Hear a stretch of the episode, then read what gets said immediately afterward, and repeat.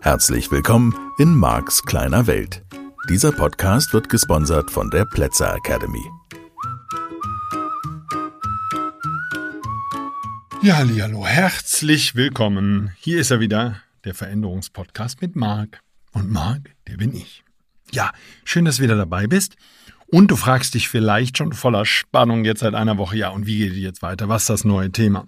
Und ich wollte so ein bisschen zu den Basics zurückkehren, ähm, den Basics aus dem Modell des NLP, weil ich damit mir die Arbeit natürlich auch im Alltag leichter mache und dein Interesse an diesem Modell des neurolinguistischen Programmierens vielleicht noch weiter wecken kann. Natürlich immer im Zusammenhang mit der Idee, dass du das auch praktisch anwenden kannst. Sozusagen, dies ist keine Theoriestunde, sondern dies soll praxisorientiertes NLP sein. Der Blick hinter die Kulissen immer mit dem Ansatz, okay, was habe ich jetzt davon, was kann ich damit machen? Und du erinnerst dich, hoffentlich, das wäre schön, das würde meine Mühen belohnen. Wenn du dich erinnerst, dass wir über das Metamodell der Sprache gesprochen haben und da sind wir tief eingetaucht in Tilgung, Verzerrung, Generalisierung, Oberflächenstrukturen, Tiefenstruktur, also die Sachen, die wir auch und gerade mit der Sprache äußern und denken, ne, ist Reden, dass ich es nur schon mal oder nochmal gesagt habe, ist für viele Menschen schon eine spannende Erkenntnis und war es für mich damals auch. Und das ist immer so diese Stelle, wo man sich bewegt, wo man sagt, Mensch, das ist schon trivial, ne? Denken ist Reden, da ist man ja nicht drauf gekommen. Wenn du denkst, redest du mit dir im Kopf. So kannst du auch in Bildern denken, kannst du garantiert und die Wahrscheinlichkeit, dass da auf der Tonspur was stattfindet, ist eben ausgesprochen hoch. Du könntest dich an irgendeinen schönen Urlaub erinnern und meine These ist, die Musik, die dort war oder die Geräusche vom Meer oder was auch immer dort gewesen ist. Die Tonspur spielt eine ganz wichtige Rolle bei diesem Denken, beim Erinnern und beim Verarbeiten der Information. So, in dem Moment, wo klar ist, das ist etwas, was im sogenannten auditiven Kanal passiert, wenn wir denken, reden wir oder erinnern uns auch an die Stimmen anderer Leute. Das kann natürlich auch sein dass andere Menschen im Kopf mit dir reden und das ist vollkommen normal. Sozusagen brauchst du dir jetzt keine Sorgen machen, oh mein Gott, Marc, ich rede mit mir selber. Das tun wir alle, wenn wir denken. Und äh, das bedeutet auch, und deswegen ist es im Modell von NLP so wichtig, ähm, sozusagen diese Basis klar zu haben. In dem Moment, wo du das Denken verändern möchtest und in dem Moment, wo du dein Modell von Welt verändern möchtest, musst du oder darfst du aufpassen, was du denkst. So simpel. Ist nicht so kompliziert. Und in dem Moment, wo du dieses Denken veränderst, veränderst du dein Modell von Welt. Da sind wir jetzt immer mal wieder vorbeigekommen und du sozusagen im Rückblick erkennst du, dass sozusagen die Dinge, während ich die Dinge tue, passieren andere Dinge mit dir, die entsprechend sozusagen weitergehende Wirkung haben und du entdeckst dich im Alltag dabei, dass du über die Sachen nachdenkst, die ich hier im Podcast bespreche und ich mag den Gedanken. Und das ist ein wichtiger Bestandteil von persönlicher Veränderung und das ist das, was Teilnehmer seit vielen, vielen Jahren in meinen Seminaren erleben und aus den Seminaren mit nach Hause nehmen. Und ich habe Teilnehmer, die vor, keine Ahnung, 15 Jahren oder 10 Jahren bei mir Seminare besucht haben und die heute noch mehr oder weniger eng verbunden sind. Aber was wichtig ist, dass ich sagen mag, ich erinnere mich an deine Stimme und es gibt die Situation in meinem Leben, wo ich deine Stimme in meinem Kopf habe und diese Stimme sagt zu mir, mach das und das oder keine Ahnung. Ja, das ist äh, spannendes Feedback. Ich mag das sehr. Ich finde das witzig. Und ich finde es auch interessant, wenn wir jetzt schon bei dem Thema äh, Stimme im Kopf sind, dass manche Menschen mein, mein äh, Buch lesen, Cappuccino-Strategie, und sie waren im Seminar sie sagen, es ist total spannend, ich kann dieses Buch lesen und es ist so, als würdest du in meinem Kopf reden und mit du meinen sie mich und nicht dich. Aber so, und das finde ich interessant sozusagen. Ich lese Ihnen das Buch vor. Ja, sehr witzig. Also, wichtiger Punkt an der Stelle, eine Bewusstheit für Sprache entsteht, ähm, wenn du dich mit dem Modell von NLP beschäftigst und damit entsteht eine neue Möglichkeit, weil du damit dein Denken verändern kannst, indem du deine Sprache und deine Art zu denken veränderst, indem du darauf achtest, was du denkst, also was du im Kopf mit dir redest. Und du kannst all diese Dinge tun, um die Veränderung zu bewirken. So, das ist ja hm, eins der wichtigen Themen in diesem Podcast. So, neben diesem Metamodell der Sprache, ja, wo es um Tilgung, Verzerrung, Generalisierung geht, wo es darum geht, dass ich eine Oberflächenstruktur habe. Oh, es geht mir gut, das Wochenende war schön. Dahinter liegen in meinem Innern Filmsequenzen, die du nicht kennst, was ich an diesem Wochenende erlebt habe. Damit du den Satz verstehst, musst du ihn in deine eigene Tiefenstruktur übersetzen. Und dann tust du so, als wüsstest du, worüber wir reden und sagst, oh, das freut mich für dich. Und ich sage, wie war dein Wochenende? Und du sagst, wow, es war, es war bombastisch, es war einfach großartig. Und ich sage, hey, cool. Und habe eine Vorstellung davon, was du meinst. Ich würde dann natürlich nachfragen, was hast du denn gemacht? Und dann würdest du es mir erklären. Aber auch da würdest du wieder nicht im Detail erklären. Du könntest mir gar nicht jedes Detail dieses Wochenendes erklären. Und es fehlt halt eben auch die Bewusstheit dafür, letzten Endes, was du an, also warum du dieses Wochenende so cool fandest. Auch da sind wir ja schon vorbeigekommen. All das, was du jemals in deinem Leben erlebt hast, hat eben dazu geführt, dass das, was du an diesem Wochenende erlebt hast, für dich so cool war. Und deine Wertesysteme und all die Dinge, die da eine Rolle spielen. So, halber Schritt zurück und sehr eng verbunden mit meiner persönlichen Geschichte ist das Thema Hypnose. Ich war damals sehr, sehr, sehr übergewichtig. Dies ist Anfang der 90er Jahre. Ich bin junger Familienvater, habe zwei wunderschöne Töchter, ähm, die mir zum Teil den letzten Nerv rauben. Und wie gesagt, bin deutlich übergewichtig, wiege 170 Kilo, was trotz meiner Körpergröße von zwei Metern ein bisschen viel ist. Vielleicht können wir es einfach mal so sagen. Sport ist Mord. Ich trinke auch relativ viel Alkohol, rauche aber nur anderthalb Packungen am Tag, also eine bis anderthalb. Ich bin Journalist zum damaligen Zeitpunkt. Und ich finde, Journalisten müssen rauchen. Das ist ein Glaubenssatz. Damals gewesen, da war das, also, wie soll man denn sonst als Journalist gut sein? So, und habe auch relativ dem Alkohol zugesprochen und sowas bei meiner Familie eine lange Tradition hat. So, also ich bin voll in der Familientradition. Aber das Übergewicht war das, was mich wirklich genervt hat, weil ich nicht mehr in den Sitz bei der Lufthansa passte oder in den Economy-Sitz sozusagen. Es war echt eng und so. Auch für meine Nachbarn, wenn wir da zu dritt nebeneinander gesessen haben, die haben echt gelitten. Und so, und so kam eben diese Idee, Mensch, ich mache jetzt was. Und dann habe ich Hypnose kennengelernt. Ich habe auch jede Menge andere Sachen gemacht und Gesprächstherapie und so. In den 90ern hat man noch Gesprächstherapie gemacht. Mensch, da ist man zu irgendjemandem gegangen und hat stundenlang über seine Probleme geredet. Ich habe das alles für dich ausprobiert. Deswegen ja, brauchst du die, kannst dir Wege sparen von Sachen, die ich für dich ausprobiert habe, erfolglos. Aber egal, jedenfalls ähm, ist ja nicht alles erfolglos, aber eben manches. Aber ich habe das alles ausprobiert. Ich wollte meine Probleme langsam überwinden. Und ich hatte natürlich die Hoffnung, dass es leicht und einfach geht, das ist klar. So, und so kam ich bei Hypnose vorbei und habe einen der in meinem Modell vom weltbesten Hypnotherapeuten, sicherlich in Deutschland, aber ich glaube auch über die Grenzen hinaus, ähm, kennengelernt. Der hat damals für eine Menge Leistungssportler gearbeitet, Fußballer vor allen Dingen und so. Und war sehr, sehr erfolgreich. Hat auch, sag ich mal, hart Akquise betrieben und so, hat auch Radsportler der Deutschen Telekom, Team Telekom damals betreut und so. Ähm, die waren, glaube ich, damals erfolgreich bei diesem Radeln durch Frankreich da, was die alljährlich machen. Und er hatte direkt bei Milton Erickson gelernt. Milton Erickson habe ich hier und da schon mal erwähnt in diesem Podcast. Der Vater der Hypnose, seines Zeichens Arzt, hat als junger Mann äh, sehr unter Kinderlähmung gelitten, was wohl ausgesprochen schmerzhaft ist. Und aus diesem Grund hat er sich mit Hypnose beschäftigt und hat mit der Selbsthypnose und mit Suggestion und all dem, was man halt damals hatte, und das ist ja wirklich lange her, hat er diese Schmerzen gut in den Griff bekommen. Aber es gibt auch einen Nebeneffekt. Zum Beispiel hat er relativ lange Zeit. Er hatte viele Schwestern. Ich kann mich nicht an die genaue Zahl erinnern, aber Unmengen von Schwestern, von großen Schwestern. Und er hat zum Teil, ähm, ich meine, es wäre sogar ähm, ein Jahr oder zwei gewesen, in der Küche gelegen dieser Großfamilie oder bei einem Stuhl gesessen und er konnte nichts bewegen außer seinem Kopf. Und er hat einfach nur gelernt zu beobachten. Und beobachten, du erinnerst dich, ist auch im Modell von NNP ein ganz wichtiges Thema. Ich übe das dann im Practitioner und so mit den Teilnehmern, wo ich sage, okay, lass uns Beobachtung von Interpretation trennen, lass uns hingucken, lass uns, was beobachte ich wirklich, welche Bewegung, welche, keine Ahnung, rot werden, Durchblutung, Kopf bewegen oder, oder, oder, was kann ich an einem anderen Menschen alles beobachten, während dieser Mensch zum Beispiel sich mit mir unterhält. Und das hat Milton Erickson in Perfektion gelernt. In dieser Zeit, wo er mit Kinderlähmung, vielleicht kann man das als positiven Nebeneffekt bezeichnen, aber das finde ich echt schon weit hergeholt, weil es ist echt, muss eine krasse Erkrankung sein, wenn man von Kinderlähmung betroffen ist.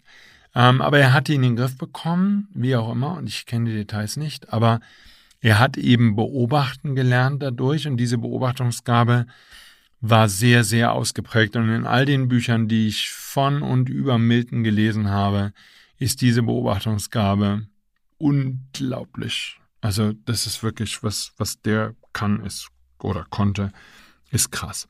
Jedenfalls, dieser Milton Erickson kam in Form dieses Hypnotherapeuten in mein Leben und in Form der Grundschullehrerin meiner Tochter, die sich mit NLP beschäftigt hat, die NLP-Masterin äh, war und die für die Kids damals, sie hat vier Jahre meine große Tochter in der Grundschule betreut, die hat für die Kids basierend auf dem Modell von NLP Lehr- und Lernmaterialien entwickelt, hat damals schon an Computern die Kinder rechnen lassen, hat ihnen sehr viele verschiedene Möglichkeiten gegeben, sehr spielerisch und gleichzeitig exzellente Lern- und Merkstrategien, Motivationsstrategien mitgegeben.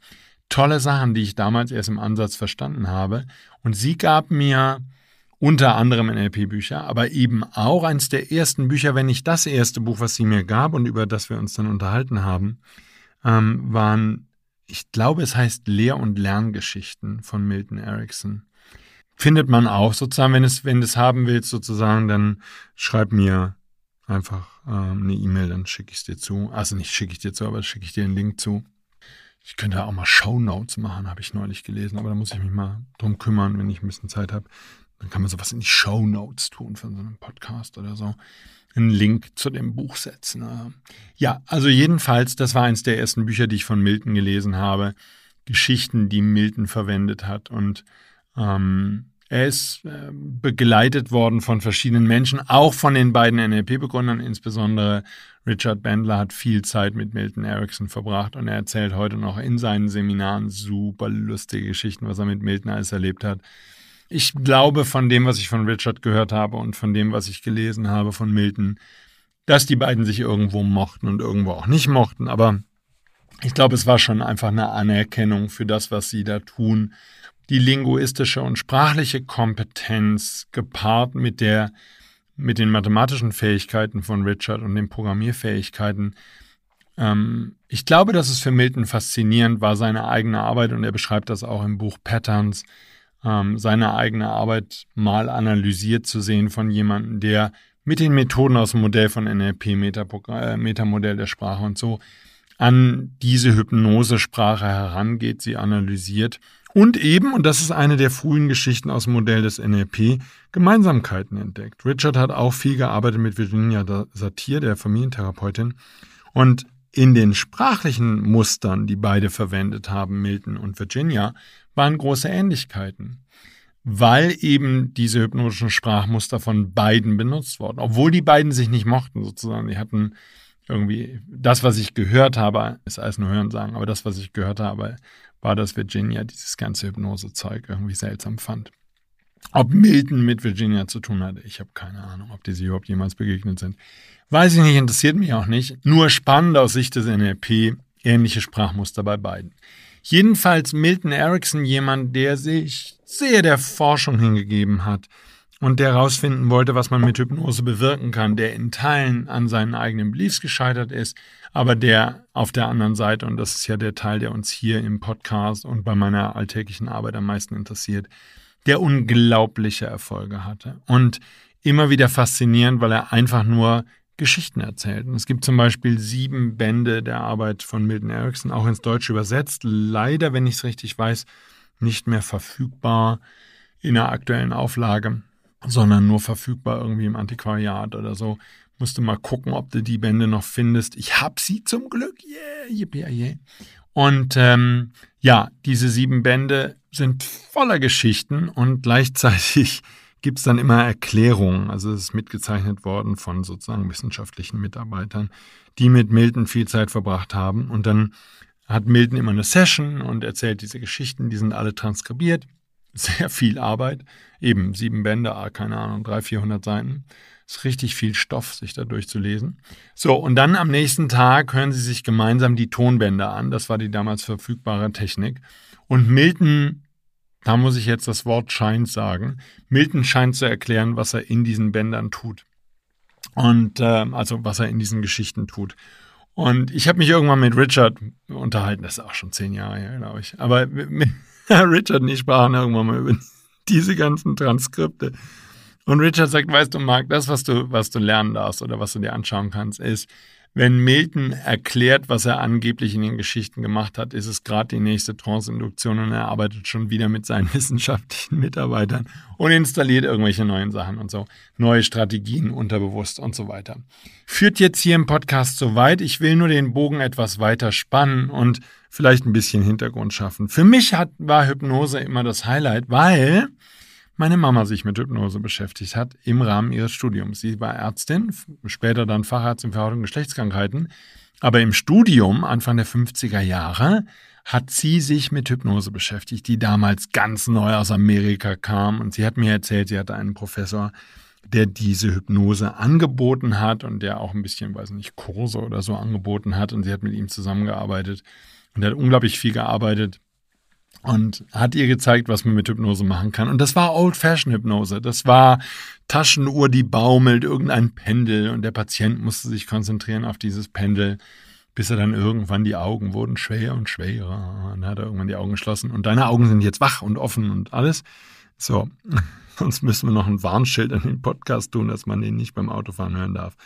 Ich gebe mir Mühe, auch wenn wir in den kommenden Wochen viel über Hypnose sprechen werden. Ich gebe mir Mühe und ansonsten kannst du als Sicherheitsmaßnahme einfach rechts ranfahren und hörst diesen Podcast auf dem Standstreifen oder auf dem Parkplatz, während du dein Elektroauto tankst oder wie auch immer. So, aber jedenfalls ähm, war das für uns Kinder völlig faszinierend. Ich glaube für mich mehr als für meine Schwester, ich habe keine Ahnung warum. Ich weiß, dass wir meine Mama angefleht haben als Kinder. Boah, mach das mal mit uns. Mama, Hypnose, bitte. Und sie sagt, nein, das ist gefährlich. Das kann man nicht einfach so machen. Und kannst dir ja vorstellen, sozusagen, so wie andere Kinder irgendwas dringend tun müssen, was die Eltern ihnen verbieten, so war Hypnose für mich. Ich wollte Hypnose kennenlernen. Meine Mama gesagt hatte, das kann ich nie mit ihr machen, weil das gefährlich ist und weil das, da muss man aufpassen. Das kann man nicht einfach nur so machen und so. Ja, aber das war auf der anderen Seite eben auch das Bild in den 60ern und sicherlich auch in den 50er Jahren. Und in dieser Zeit hat Milton gearbeitet, hat unglaublich viele Versuche gemacht, hat geguckt, was passiert. Er wollte zum Beispiel wissen, was passiert in einer Trance, also in einer hypnotischen Sitzung, wenn der Therapeut kollabiert. Ja, kommt dann derjenige, der da in Hypnose ist, kommt er jemals wieder aus diesem Zustand raus?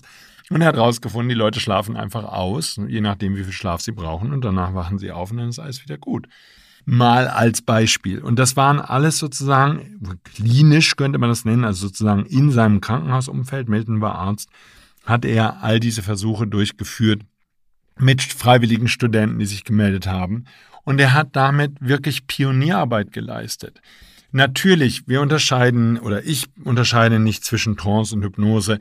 Meditation ist schon für mich was anderes, nicht vom Zustand der Gehirnwellen her, sondern einfach Trance und Hypnose sind zielgerichtet, haben eine Absicht, eine Krankheit zu überwinden, ein bestimmtes Verhalten zu überwinden oder oder oder, während die Meditation die Absicht hat, nicht zu denken, Ruhe im Kopf eintreten zu lassen. Nur nochmal von den Gehirnwellen her sehr nah beieinander. Und ähm, von dem, was einfach in unserem menschlichen Gehirn passiert, wenn wir in einen tranceartigen Zustand gehen. So, Herr Enkelmann, ein deutscher Erfolgstrainer, der auch schon einige Jahre tot ist und der als einziger Trainer, also der einzige, den ich zumindest kenne, das Bundesverdienstkreuz bekommen hat für das, was er den Menschen geschenkt hat mit seiner Arbeit. Das ist wirklich großartig. Der hatte diesen lustigen Satz oder entscheidenden Satz in seinem Seminar. In diesem hypnotischen Zustand, in dem Trancezustand, wird der menschliche Geist formbar wie Wachs. Ich weiß nicht mal, ob der Herr Enkelmann diesen Satz von jemand anders hatte oder ob er den selbst erfunden hat. Ich finde es ein schöner Satz. Muss man nicht mögen, aber ich erinnere mich für immer an diesen Satz. Also jedenfalls in Trance, in diesem entspannten Zustand können wir mit dem Gehirn Dinge tun, die wir ansonsten nicht tun können. Und äh, das ist sozusagen das, warum Hypnose so faszinierend ist. halber Schritt zurück und ich gehe dann nächste Woche die entscheidenden nächsten Schritte weiter. Aber du fragst dich vermutlich, was aus meinem Therapeuten geworden ist, dem Hypnosetherapeuten. Der hatte bei Milton gelernt und der hat bei Milton das gelernt, was wir im NLP Timeline-Arbeit nennen. Das heißt, man nimmt eine aktuelle Situation, ein negatives Gefühl aus dem Alltag und geht in diesem Fall in der Hypnosesitzung mit demjenigen zurück in die eigene Kindheit und findet die assoziierten Momente. Wenn du jetzt diesen Podcast, und davon gehe ich ja aus, schon länger hörst, dann ist dir ein bisschen klarer, worum es geht. Das ist die sozusagen die Datenbank, würde ich das immer nennen, wo dein Gehirn nachguckt. In der tiefen Struktur habe ich das schon mal erlebt und welches Verhalten brauche ich in dieser Situation, um, naja, adäquat nenne ich das jetzt mal, wobei das nicht adäquat sein muss, aber um entsprechend reagieren oder agieren zu können. Habe ich das schon mal erlebt, gibt es einen Eintrag dazu und dann würde dieses Verhalten abgefeuert. So diese Hypnosesitzung, die dieser Therapeut damals gemacht hat, der eben Milton, ich weiß nicht, anderthalb, zwei Jahre begleitet hat, jeden einzelnen Tag und der vorher Bauingenieur war, das muss man sich mal vorstellen. Der hat Brücken gebaut und sowas. Ganz großartiger Mann. Ich habe ihn sehr, sehr gemocht und sehr geschätzt, habe viel gelernt von ihm über Hypnose. Wir haben auch experimentelle Sitzungen gehabt, die wirklich krass waren. Also gibt ja zum Beispiel dieses, ähm, also Nahtoderlebnisse, weiß ich nicht, ob du darüber was gelesen hast. Aber es gibt jedenfalls bei tiefen Trance-Sitzungen manchmal den Effekt, dass ähm, der Hypnotisierte in diesem entspannten Zustand sowas ähnliches vermutlich, ha, wer weiß das schon genau, aber sowas ähnliches erlebt, was man erzählt am Lebensende, dass man in Lichtgeschwindigkeit durch sein eigenes Leben rast und all diese vielen Momente noch einmal an einem vorbeirauschen. Ich habe das in vielen Nahtodeserfahrungen gelesen, dass das der Fall ist. Weiß ich nicht, werden wir eines Tages, werde ich es dir berichten können, aber dann werde ich nicht mehr berichten können, zumindest nicht in diesem Podcast. Und vielleicht ja doch, wer weiß. Nur jedenfalls gibt es das manchmal in Trance-Sitzungen oder in Hypnose-Sitzungen auch. Dieser Therapeut hat mir damals erzählt, dass es ungefähr ein bis zweimal im Jahr vorkommt bei ihm dass Menschen diese Erfahrung sammeln, dass sie das Gefühl haben, das ganze Leben zieht halt in dieser unglaublichen Geschwindigkeit an ihnen vorbei. Solche Sachen habe ich da auch erlebt und das waren die frühen Anfänge, eben Mitte der 90er Jahre, also auch schon ein bisschen her. Und seitdem hat mich das Thema Hypnose nicht mehr losgelassen. Ich liebe es, Trancen zu machen mit den Teilnehmern. Ich liebe es, Experimente zu machen. Ich habe ein neues Seminar, Experimente mit NLP und Hypnose für die ganz fortgeschrittenen Teilnehmer, die zumindest schon mal Practitioner Master besucht haben. Und ich könnte es, also ich kann es für immer machen. Der Hypnose-Coach sozusagen, ähm, auch ein Seminar, was seit Jahren ausgebucht ist, sozusagen, viel besucht, weil ich es wirklich sehr mag und sehr gerne gebe. Aber da geht es eben um Hypnose. Also so ein bisschen eine Idee der heutigen Sendung ist, dich in dieses Thema einzuführen, bisschen neugierig zu machen, weil ich wirklich sagen kann, ich bin fest davon überzeugt, ich habe großartige Erfolge mit den Hypnosensitzungen, die ich mache ähm, oder den Sessions, die ich im Seminar mache. Damit lassen sich Krankheiten überwinden, damit verschwinden zum Teil sogar schwerwiegende Krankheiten, dass Teilnehmer berichten, dass Tumore verschwinden und sowas und dass sie hinterher nach dem Seminar oder nach irgendeiner Sitzung zu ihrem Arzt gehen und der Arzt macht einen Ultraschall oder eine entsprechende Untersuchung und deutlich sichtbare Veränderungen im Körper sind wieder normalisiert. Und ich führe das auf solche tranceartigen Zustände zurück. Alle Heiler auf diesem Planeten, die ich bisher erlebt habe, heilen in tiefen tranceartigen Zuständen mit letztlich Hypnose, mit Trance und natürlich alle möglichen Substanzen, die man nehmen kann und die ich nie nehmen werde oder zumindest nie genommen habe, ob es jetzt Ayahuasca ist, was ja jetzt gerade so die Modedroge ist oder irgendwelche Pilze, Carlos Castaneda lässt grüßen oder andere ähm, Stoffe, vielleicht auch ähm, aus der Chemiefabrik, mit denen man solche Zustände herbeiführen kann. Ich glaube, dass man die nicht braucht und dass man darauf verzichten kann. Und das, was wir immer verstehen dürfen, ist, selbst wenn wir Medikamente einnehmen, ist das, was wir dann im Körper bemerken, nicht notwendigerweise die Wirkung des Medikaments, sondern das, wie das Gehirn auf das Medikament reagiert und was das Gehirn in dem Moment mit dem Körper macht. Und dass man das auch in Trance, tiefen Trance-Zuständen erreichen kann. Dafür gibt es schon eine Menge Beweise. Man kann auch Hypnose nutzen, um zum Beispiel Narkosen zu umgehen. Das kennst du vielleicht vom Zahnarzt, da ist das inzwischen weit verbreitet. Man kann auch heftigere OPs machen. Ich selbst habe mal ein Video gesehen von einem Kaiserschnitt unter Hypnose. Selbst das geht. Ich mache gerne für schwangere Frauen, die in meinen Seminaren sind, so eine Peridualanästhesie basierend auf Hypnose. Funktioniert seit Jahren wunderbar bei ganz vielen Entbindenden, die brauchen dann keine Spritze irgendwie ins Rückenmark, ähm, eben peridurale Anästhesie während der Entbindung, sondern können das mit einem kleinen Schieberegler, der natürlich nicht da ist, der ist nur erdacht, auf dem Oberschenkel oder auf dem Oberarm steuern und können damit sozusagen einen Grad der Betäubung erreichen, sodass die Entbindung ganz angenehm ist. Also, all diese Dinge und Raucherentwöhnung gibt es auch mit Hypnose und Abnehmen mit Hypnose, das war damals mein Thema. All diese Dinge gibt es und ich möchte dich gerne dafür faszinieren. Und es hat zu tun mit einem Veränderungspodcast, weil wir werden in den kommenden Folgen, ich mache noch so ein bisschen Geschichte vielleicht und erzähle dir noch ein bisschen, was so möglich ist und was man alles machen kann. Und dann kommen wir auch zu diesen hypnotischen Sprachmustern, die ausgesprochen effektiv und wirksam sind und die in sehr engem Zusammenhang mit dem Metamodell der Sprache stehen. Also lass dich überraschen, nächste Woche geht's hier weiter mit unserem Themengebiet Hypnose. Da könnte ich auch noch einen kompletten Podcast zu machen. Aber wir haben ja hier Zeit und die nehmen wir uns auch gerne. Ich danke dir fürs Zuhören. Ich wünsche dir eine ganz tolle Woche. Freue mich, dass du dabei warst. Freue mich über dein Interesse auch an Hypnose. Oh, eins meiner Lieblingsthemen. Also, lass es dir gut gehen. Ganz schöne Zeit. Nächsten Freitag bin ich wieder für dich da. Bis dahin. Das war der Podcast Marks kleine Welt. Alle Rechte an diesem Podcast liegen ausschließlich bei Marc A. Plätzer. Bücher und Hörbücher von Marc sind erhältlich unter www.nlp-shop.de. Die Seminare mit Marc findest du unter www.plätzeracademy.de.